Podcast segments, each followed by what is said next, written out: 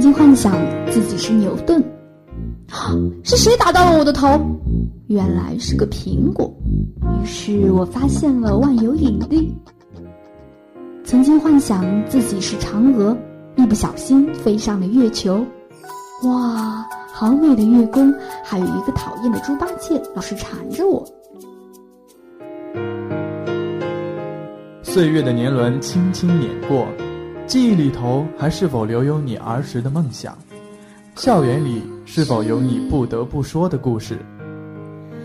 走进江南茶馆，聊一聊你的心情，用心聆听师大人自己的故事。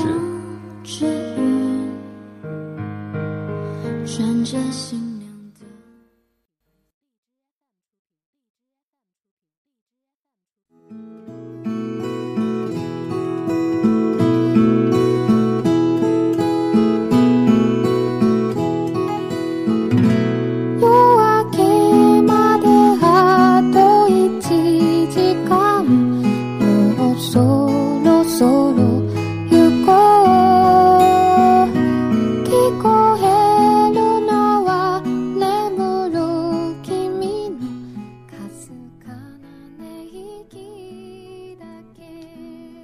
各位听众，又到了北京时间的十七点十分，欢迎大家再次光临江南茶馆，我是这次的茶馆主人晨晨。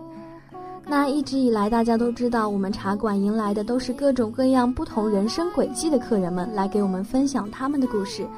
不知道大家还记不记得，我们的上一位客人是一位一边创业一边考取研究生的学长。而这一次就为大家请来的，则是一位在本科毕业之后选择去支教一年之后再回来考取研究生的学姐。我想这也是我们江南茶馆这个节目所存在的意义之一，就是为大家诠释各种不同青春的绚烂方式。那么接下来就为大家带走进这位将青春献给支教岁月的学姐的故事。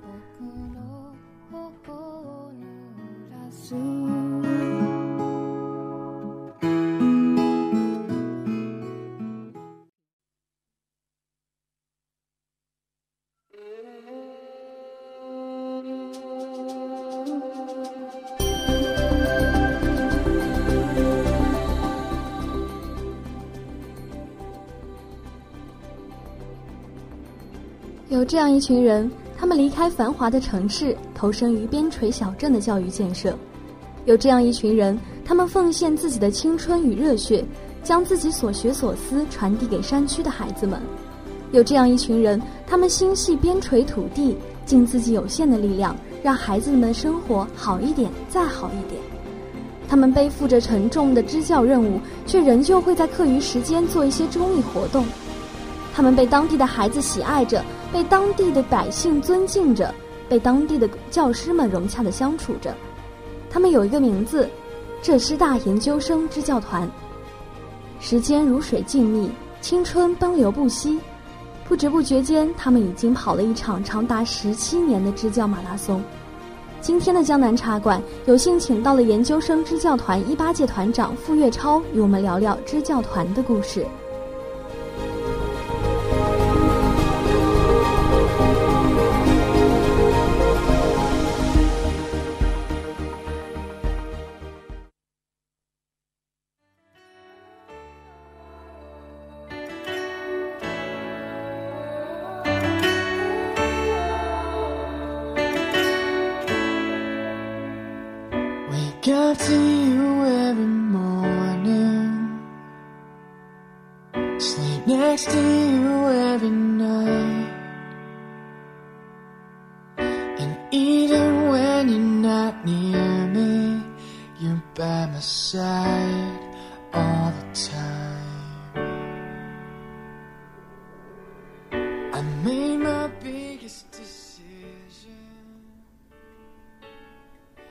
那首先非常欢迎月超学姐能够光临我们的江南茶馆。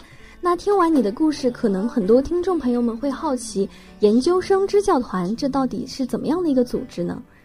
啊，首先研究生支教团呢是学校支教保研的一个项目。嗯，支教保研呢，它是这样子的，是去广西龙州支教一年，然后可以保送浙师大的这个研究生。它针对的呢是，嗯，浙师大所有嗯有支教意向的，嗯然后呢，也有意向继续深造读研的这样的学生，是在每年的九月份到十月份进行的。哦，嗯，那这样的支教团，它的选拔方式是怎么样的呢？呃，首先呢是通过自己报名，然后学院筛选，然后再通过面试，最后选拔出这样的呃十几二十位成员。嗯，嗯、那学姐当初你是基于什么样的信念驱使，想要报这样的一个支教团的呢？啊、一直以来我都特别想要去支教。其实我嗯初二的时候我就有支教的想法了。初二的时候，对对对，然后哦嗯当时特别想要支教嘛，嗯然后大三、大二的时候，我就听到有学长学姐跟我介绍，嗯然后我就对这个项目就特别的嗯感兴趣。嗯，到了大四，就是我就非常快的我就报名了。对对对哦，可以说就没有经过任何的犹豫，就是当初年少自己的梦想驱使着自己报了这样一个支教团。是的，那这样的一个支教团，他所去的地方是广西龙州。那这么十七年来，他一直都是去的龙州这个地方吗？对对对，一直都在那里。为什么当初会选择龙州，并且在那边常住呢？嗯，这是大第一批支教团，是二零零一年的时候过去的。嗯，一开始选择那个地方啊，我据我了解，是因为嗯龙州那个地方的地理位置非常特殊，嗯它是嗯广西的西南部，然后呢跟越南又是接壤的。嗯，一方面地理位置特殊，另外一方面呢，它也是红八军的故乡，很红很正的一个地方。嗯，然后当地呢又因为就是可能比较偏远一点，所以教育也比较落后。考虑到这多方面，所以嗯，当时第一批的支教团去了那里。然后又因为就是可能又想有始有终，然后抱着一种嗯支教情怀，所以在那个地方常住。然后我也坚信会一直的在那边支教下去。嗯，十七年的坚守，可能很多在外面的支教活动，他们就是打一枪换一个地方，就是当只是在这个地方支教那么一连两年，然后再换一个地方继续支教，这样就可能会导致一些问题，就是学生们在受到了这样的老师的教育之后，再转回到他们自己老师的教育，会有一种断层的现象出现。但是浙师大研究团不会有这样的现象出现，对吧？对对对，最早的时候呢，我们每一次过去都是从，比如说从初一、从高一这样子开始教。嗯但是后来经过我们的调研和调查，发现其实这样的断层的教会对学生造成没有那么好的一些影响。对对，然后我们在嗯一七年离开之前，去联系了当地的团委，还有一些领导，跟他们协商，其实我们可以开设一个浙师班。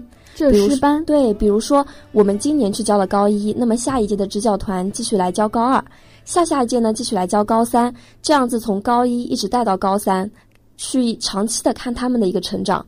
一方面呢，可以对学生造成一个长期的良好的影响；另外一方面，也可以看一看到底咱们浙师大的这些老师教出来的学生是怎么样的，也可以形成一种对比，然后也有一个很好的激励作用。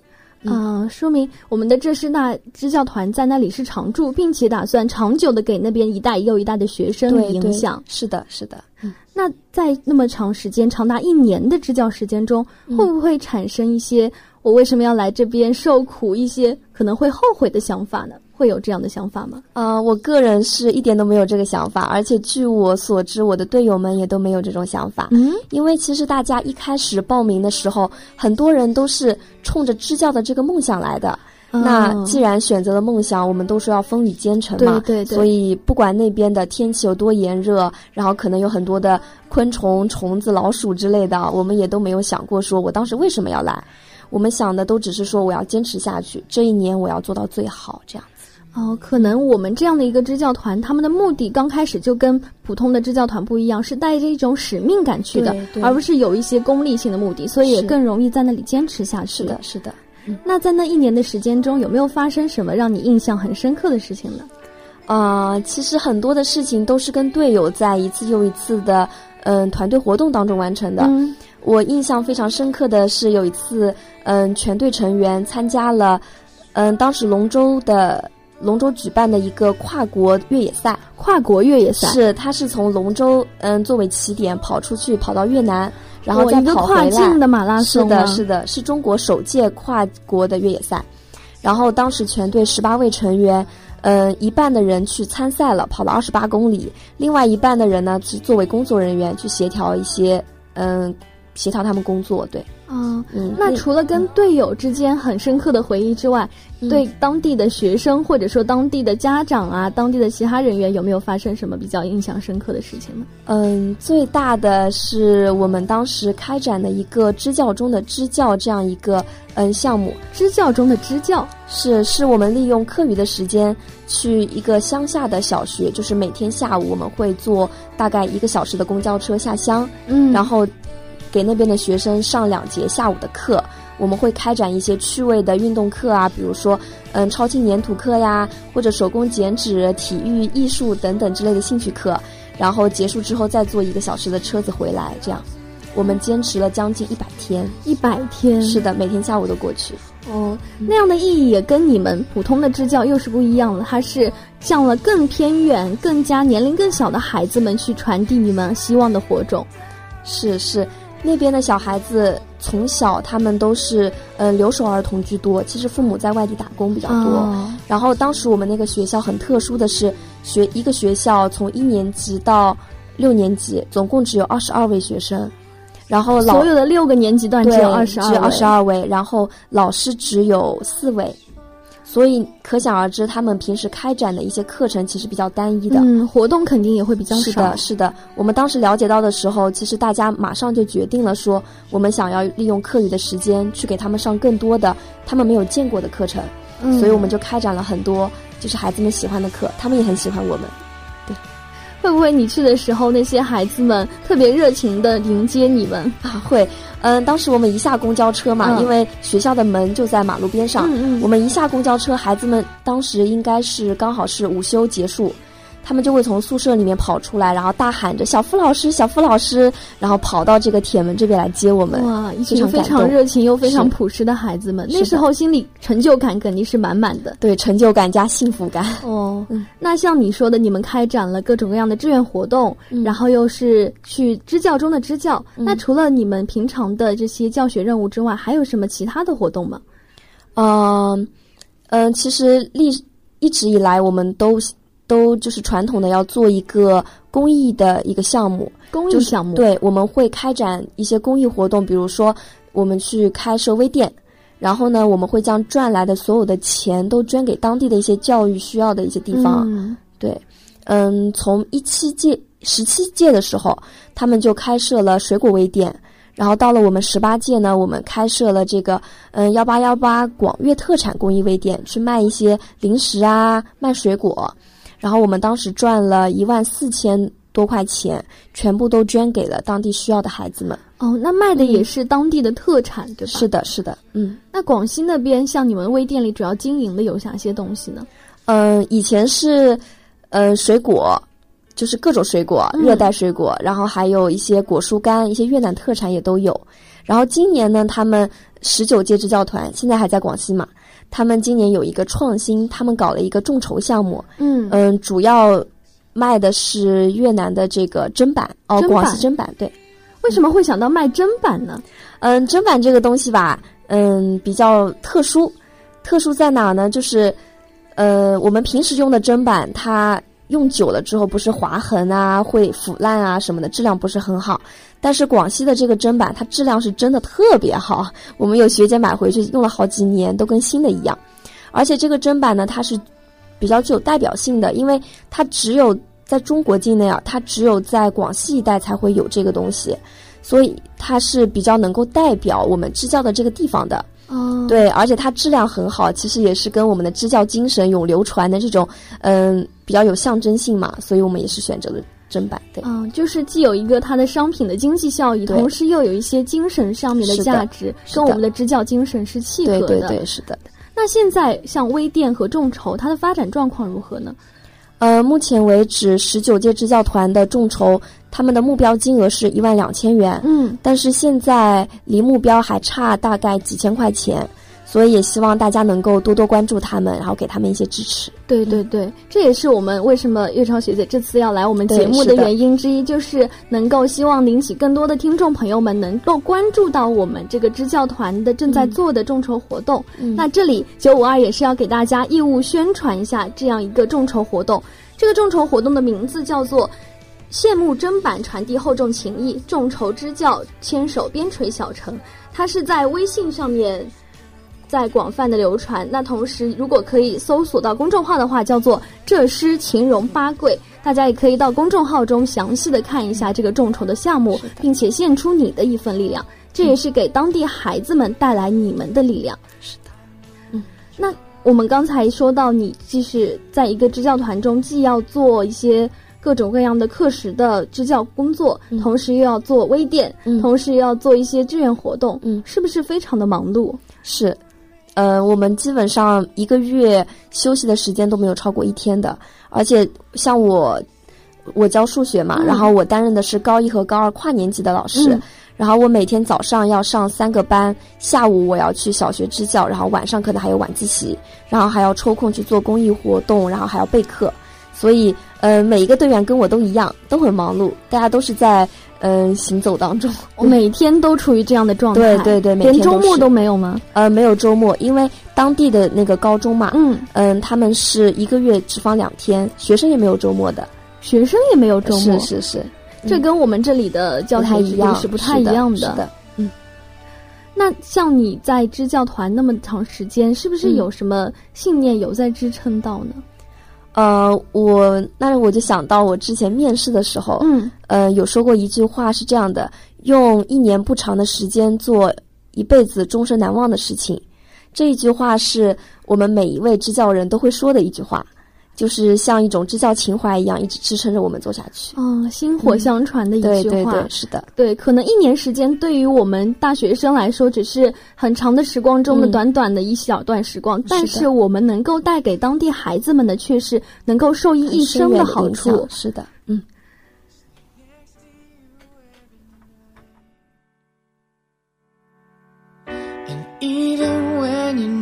You're by my side all the time. I made my biggest decision to never let you go. Now I'm completing my mission to make you mine all the time.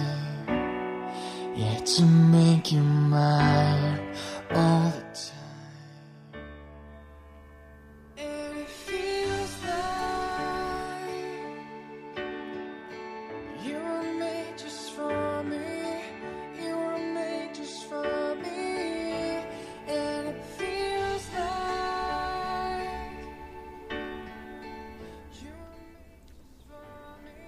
那现在学姐的支教时光已经算是过去小半年了。是的，在这小半年中时间，有没有回去在龙舟再看一看呢？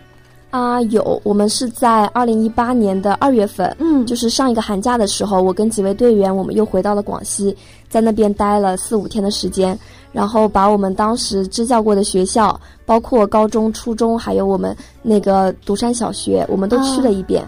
然后孩子们都非常的想念我们，对，看到他们特别开心。那时候故地重游的心情会跟当时非常不一样吧。嗯，对，有一点不一样，因为当时在支教的时候，我是以一个当局者的身份啊，在那边教书，然后去做活动，想着的可能是我想要把这次活动做好，我想要呃让孩子们听懂这个知识点，嗯，我想要上更好的课，我可能是看到的是这些这些东西，但是我现在嗯支教结束再回去看的时候。我可能会站在一个更高的角度，我看到的可能更多的是之前的支教的美好回忆。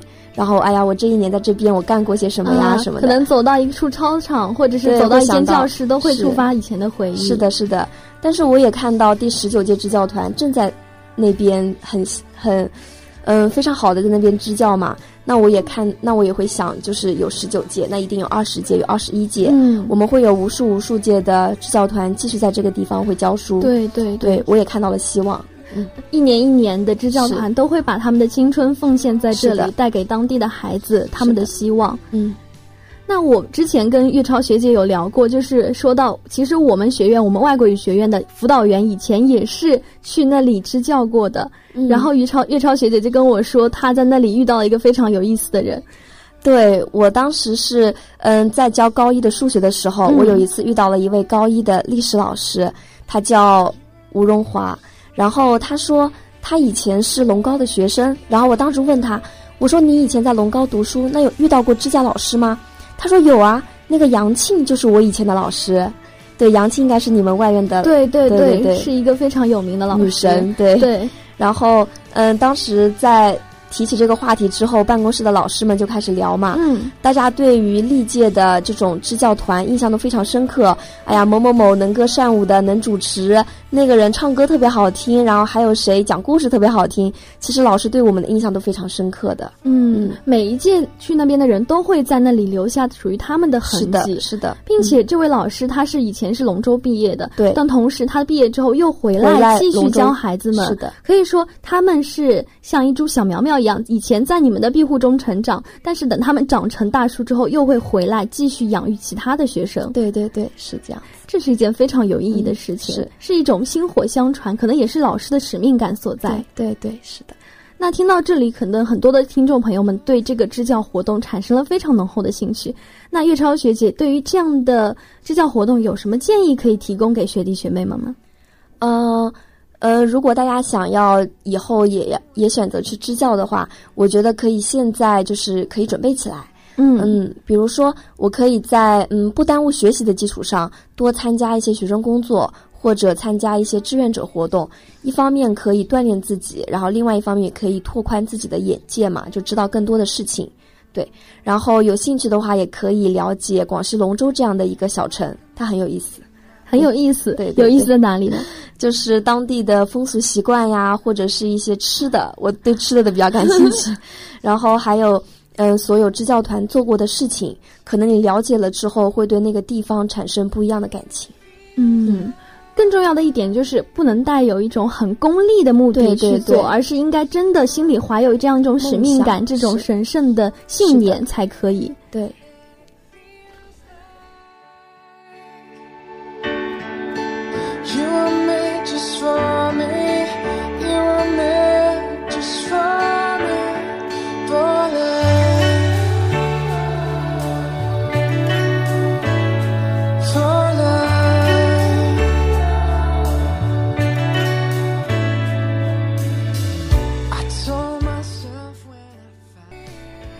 是非常感谢月超学姐这次能够做客我们的江南茶馆，与我们大家一起分享她的青春故事。其实大家想想看，一年时间对于我们漫漫的人生旅途来说，可能只是很小的一个时间段。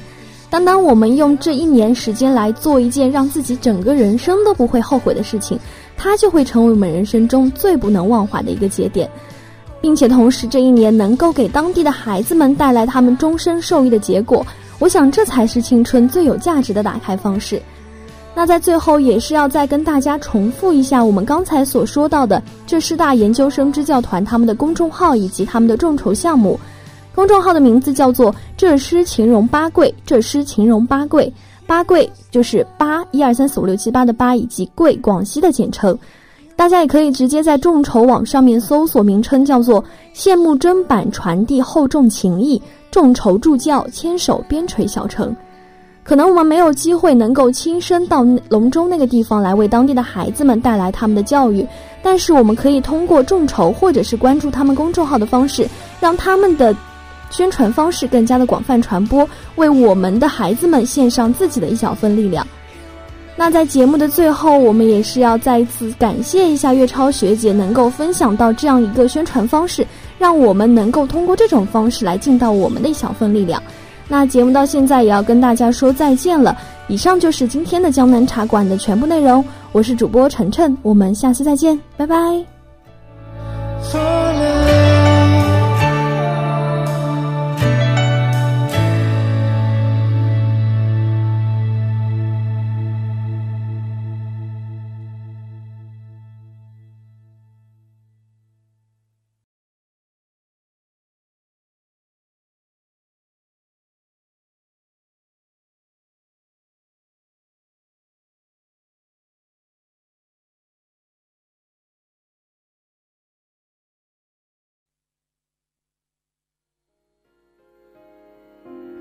幻想自己是牛顿，是谁打到了我的头？原来是个苹果。于是我发现了万有引力。曾经幻想自己是嫦娥，一不小心飞上了月球。哇，好美的月宫！还有一个讨厌的猪八戒，老是缠着我。岁月的年轮轻轻碾过，记忆里头还是否留有你儿时的梦想？校园里是否有你不得不说的故事？走进江南茶馆，聊一聊你的心情，用心聆听师大人自己的故事。穿着新。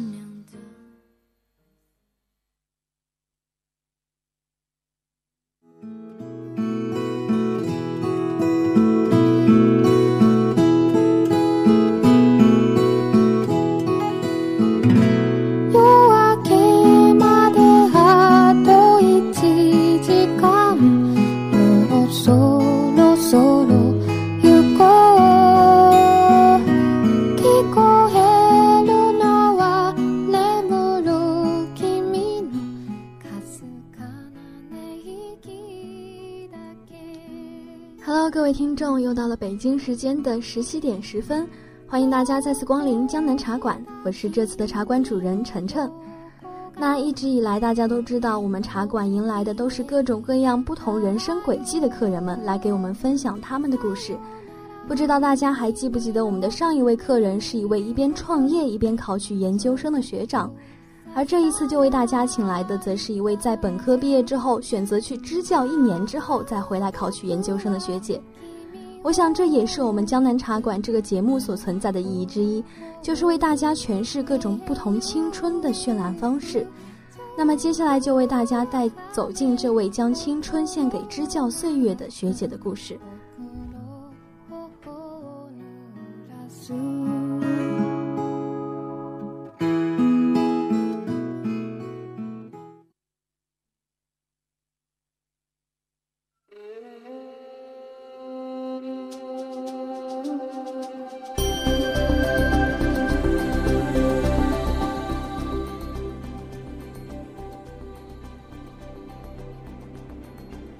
这样一群人，他们离开繁华的城市，投身于边陲小镇的教育建设；有这样一群人，他们奉献自己的青春与热血，将自己所学所思传递给山区的孩子们；有这样一群人，他们心系边陲土地，尽自己有限的力量，让孩子们的生活好一点，再好一点。他们背负着沉重的支教任务，却仍旧会在课余时间做一些公益活动。他们被当地的孩子喜爱着。被当地的百姓尊敬着，被当地的教师们融洽的相处着。他们有一个名字，浙师大研究生支教团。时间如水静谧，青春奔流不息，不知不觉间，他们已经跑了一场长达十七年的支教马拉松。今天的江南茶馆有幸请到了研究生支教团一八届团长傅月超，与我们聊聊支教团的故事。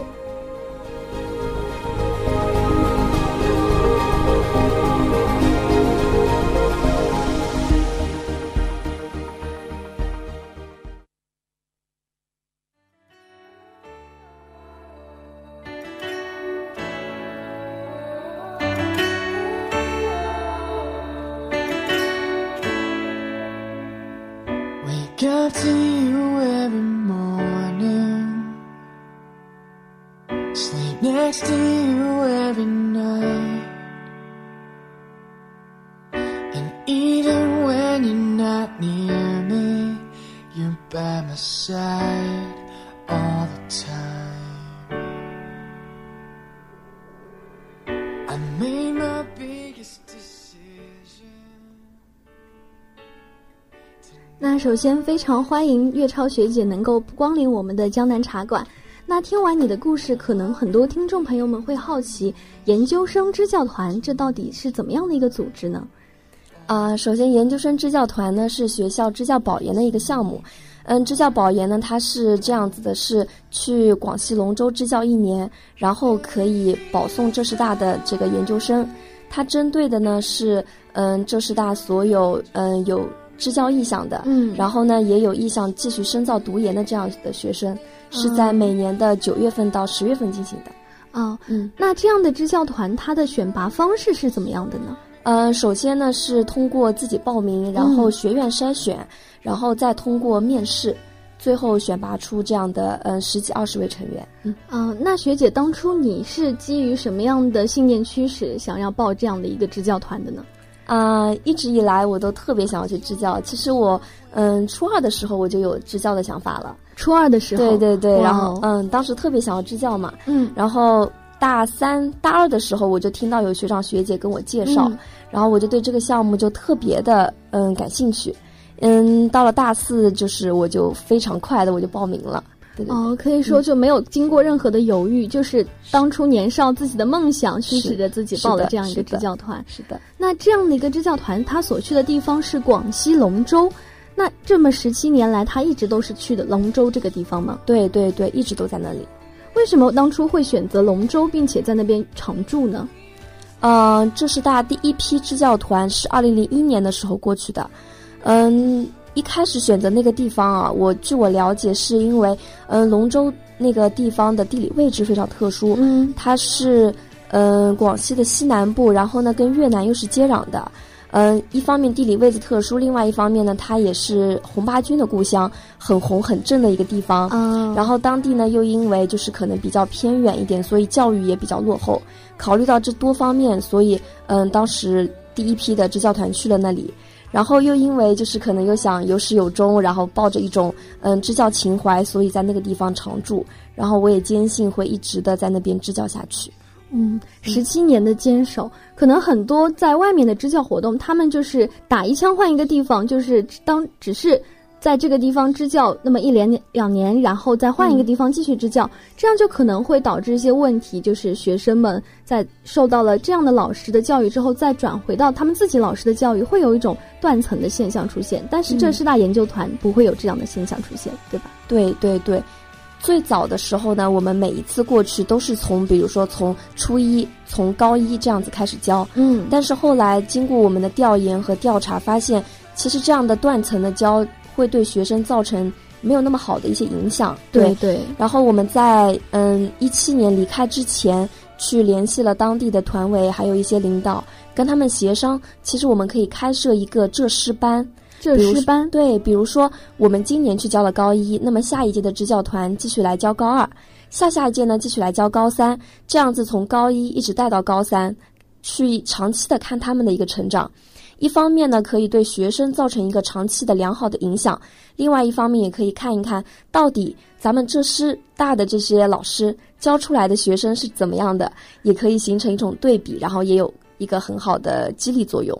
啊、说明我们的浙师大支教团在那里是常驻，并且打算长久的给那边一代又一代的学生影响。是的，是的。那在那么长时间，长达一年的支教时间中，嗯会不会产生一些我为什么要来这边受苦，一些可能会后悔的想法呢？会有这样的想法吗？啊、我个人是一点都没有这个想法，而且据我所知，我的队友们也都没有这种想法。嗯，因为其实大家一开始报名的时候，很多人都是冲着支教的这个梦想来的。那既然选择了梦想，我们都说要风雨兼程嘛，对对对所以不管那边的天气有多炎热，然后可能有很多的昆虫、虫子、老鼠之类的，我们也都没有想过说我当时为什么要来。我们想的都只是说我要坚持下去，这一年我要做到最好，这样。哦，可能我们这样的一个支教团，他们的目的刚开始就跟普通的支教团不一样，是带着一种使命感去的而不是有一些功利性的目的，所以也更容易在那里坚持下去。是的，是的。那在那一年的时间中，有没有发生什么让你印象很深刻的事情呢？啊、其实很多的事情都是跟队友在一次又一次的嗯团队活动当中完成的。嗯我印象非常深刻的是有一次，嗯，全队成员参加了，嗯，当时龙舟的龙舟举办的一个跨国越野赛，跨国越野赛，是他是从龙舟嗯作为起点跑出去，跑到越南，然后再哦一个跑回来。跨境的马拉是松是的，是中国首届跨国的越野赛。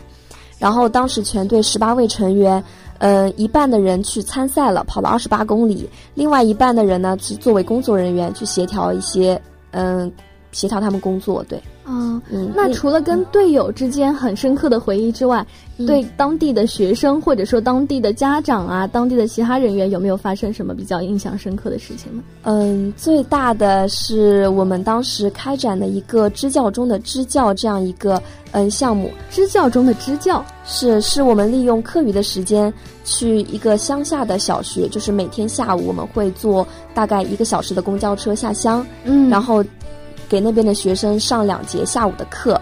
我们会开展一些趣味的运动课啊，比如说，嗯，超轻粘土课呀，或者手工剪纸、体育、艺术等等之类的兴趣课。然后结束之后再坐一个小时的车子回来，这样，我们坚持了将近一百天。一百天。是的，每天下午都过去。哦，那样的意义也跟你们普通的支教又是不一样的，它是向了更偏远、更加年龄更小的孩子们去传递你们希望的火种。是是。那边的小孩子从小他们都是呃留守儿童居多，其实父母在外地打工比较多。然后当时我们那个学校很特殊的是，学一个学校从一年级到六年级总共只有二十二位学生，然后所有的六个年级段只有二十二，只有二十二位，然后老师只有四位。所以可想而知，他们平时开展的一些课程其实比较单一的，嗯，活动肯定也会比较少。是的，是的。我们当时了解到的时候，其实大家马上就决定了说，我们想要利用课余的时间去给他们上更多的他们没有见过的课程，所以我们就开展了很多就是孩子们喜欢的课，他们也很喜欢我们。会不会你去的时候，那些孩子们特别热情的迎接你们啊？会，嗯，当时我们一下公交车嘛，因为学校的门就在马路边上，我们一下公交车，孩子们当时应该是刚好是午休结束。他们就会从宿舍里面跑出来，然后大喊着“小付老师，小付老师”，然后跑到这个铁门这边来接我们。哇，一群非常热情又非常朴实的孩子们，那时候心里成就感肯定是满满的。对，成就感加幸福感。哦，那像你说的，你们开展了各种各样的志愿活动，然后又是去支教中的支教。那除了你们平常的这些教学任务之外，还有什么其他的活动吗？嗯嗯，其实历一直以来我们都。都就是传统的要做一个公益的一个项目，公益项目对，我们会开展一些公益活动，比如说我们去开设微店，然后呢，我们会将赚来的所有的钱都捐给当地的一些教育需要的一些地方。对，嗯，从一七届、十七届的时候，他们就开设了水果微店，然后到了我们十八届呢，我们开设了这个嗯幺八幺八广粤特产公益微店，去卖一些零食啊，卖水果。然后我们当时赚了一万四千多块钱，全部都捐给了当地需要的孩子们。哦，那卖的也是当地的特产，对吧？是的，是的。嗯，那广西那边像你们微店里主要经营的有哪些东西呢？嗯，以前是，呃，水果，就是各种水果，热带水果，然后还有一些果蔬干，一些越南特产也都有。然后今年呢，他们十九届支教团现在还在广西嘛？他们今年有一个创新，他们搞了一个众筹项目。嗯嗯，主要卖的是越南的这个砧板哦，广西砧板。对，为什么会想到卖砧板呢？嗯，砧板这个东西吧，嗯，比较特殊。特殊在哪呢？就是，呃，我们平时用的砧板，它用久了之后不是划痕啊，会腐烂啊什么的，质量不是很好。但是广西的这个砧板，它质量是真的特别好。我们有学姐买回去用了好几年，都跟新的一样。而且这个砧板呢，它是比较具有代表性的，因为它只有在中国境内啊，它只有在广西一带才会有这个东西，所以它是比较能够代表我们支教的这个地方的。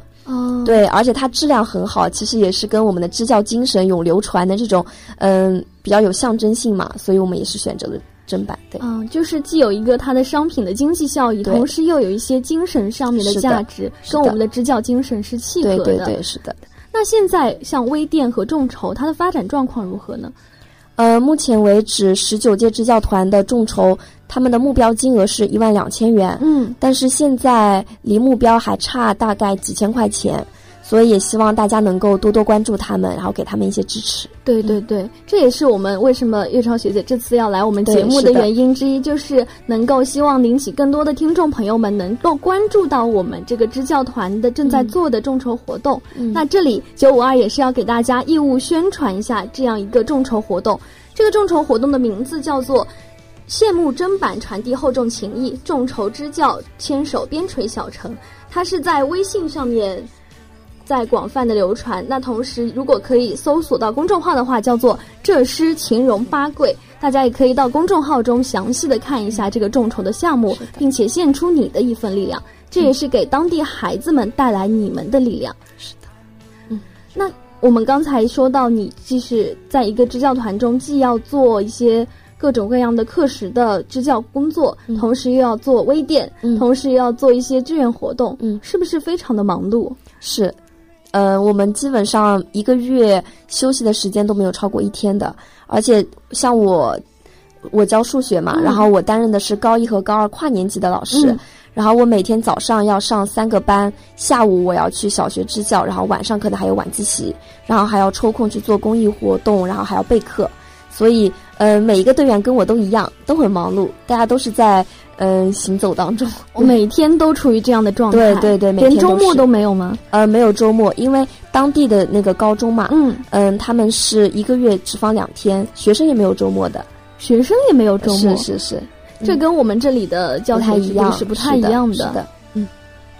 那像你在支教团那么长时间，是不是有什么信念有在支撑到呢？呃，我那我就想到我之前面试的时候，嗯，呃，有说过一句话是这样的：用一年不长的时间做一辈子终身难忘的事情。这一句话是我们每一位支教人都会说的一句话。就是像一种支教情怀一样，一直支撑着我们做下去。嗯，薪火相传的一句话，对对对，是的，对。可能一年时间对于我们大学生来说，只是很长的时光中的短短的一小段时光，但是我们能够带给当地孩子们的，却是能够受益一生的好处。是的，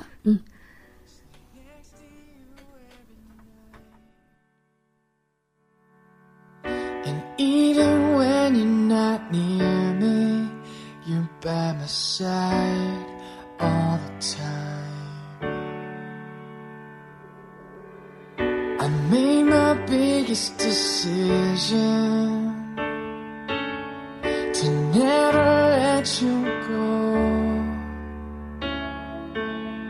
Now I'm completing my mission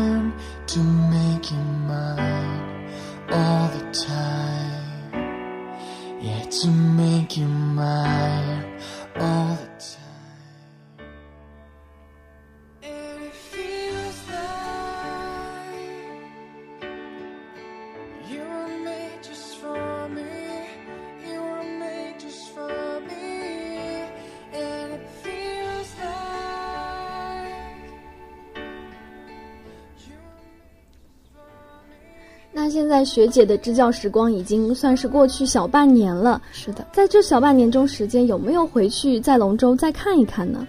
啊，有。我们是在二零一八年的二月份，嗯，就是上一个寒假的时候，我跟几位队员，我们又回到了广西，在那边待了四五天的时间，然后把我们当时支教过的学校，包括高中、初中，还有我们那个独山小学，我们都去了一遍。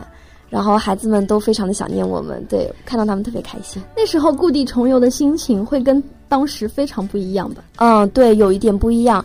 因为当时在支教的时候，我是以一个当局者的身份啊，在那边教书，然后去做活动，想着的可能是我想要把这次活动做好，我想要呃让孩子们听懂这个知识点，嗯，我想要上更好的课，我可能是看到的是这些这些东西，但是我现在嗯支教结束再回去看的时候。我可能会站在一个更高的角度，我看到的可能更多的是之前的支教的美好回忆。然后，哎呀，我这一年在这边我干过些什么呀？什么的？可能走到一处操场，或者是走到一间教室，都会触发以前的回忆。是的，是的。但是我也看到第十九届支教团正在那边很很嗯非常好的在那边支教嘛。那我也看，那我也会想，就是有十九届，那一定有二十届，有二十一届。嗯，我们会有无数无数届的支教团继续在这个地方会教书。对对对，我也看到了希望。嗯，一年一年的支教团都会把他们的青春奉献在这里，带给当地的孩子他们的希望。嗯。那我之前跟月超学姐有聊过，就是说到，其实我们学院，我们外国语学院的辅导员以前也是去那里支教过的。然后月超月超学姐就跟我说，她在那里遇到了一个非常有意思的人。对我当时是嗯，在教高一的数学的时候，我有一次遇到了一位高一的历史老师，他叫吴荣华，然后他说他以前是龙高的学生，然后我当时问他，我说你以前在龙高读书，那有遇到过支教老师吗？他说有啊，那个杨庆就是我以前的老师。对，杨庆应该是你们外院的，对对对对，是一个非常有名的老师，女神。对对，然后嗯，当时在。提起这个话题之后，办公室的老师们就开始聊嘛。嗯，大家对于历届的这种支教团印象都非常深刻。哎呀，某某某能歌善舞的，能主持，那个人唱歌特别好听，然后还有谁讲故事特别好听。其实老师对我们的印象都非常深刻的。嗯，每一届去那边的人都会在那里留下属于他们的痕迹。是的，并且这位老师他是以前是龙州毕业的，对。但同时他毕业之后又回来继续教孩子们。是的，可以说他们是像一株小苗苗一样，以前在。你们的庇护中成长，但是等他们长成大树之后，又会回来继续养育其他的学生。对对对，是这样。这是一件非常有意义的事情，是是一种薪火相传，可能也是老师的使命感所在。对对，是的。那听到这里，可能很多的听众朋友们对这个支教活动产生了非常浓厚的兴趣。那月超学姐对于这样的支教活动有什么建议可以提供给学弟学妹们吗？嗯。呃，如果大家想要以后也也选择去支教的话，我觉得可以现在就是可以准备起来。嗯嗯，比如说我可以在嗯不耽误学习的基础上，多参加一些学生工作，或者参加一些志愿者活动。一方面可以锻炼自己，然后另外一方面也可以拓宽自己的眼界嘛，就知道更多的事情。对，然后有兴趣的话，也可以了解广西龙州这样的一个小城，它很有意思。很有意思，对，有意思在哪里呢？就是当地的风俗习惯呀，或者是一些吃的，我对吃的的比较感兴趣。然后还有，嗯，所有支教团做过的事情，可能你了解了之后，会对那个地方产生不一样的感情。嗯，更重要的一点就是不能带有一种很功利的目的去做，而是应该真的心里怀有这样一种使命感，这种神圣的信念才可以。对。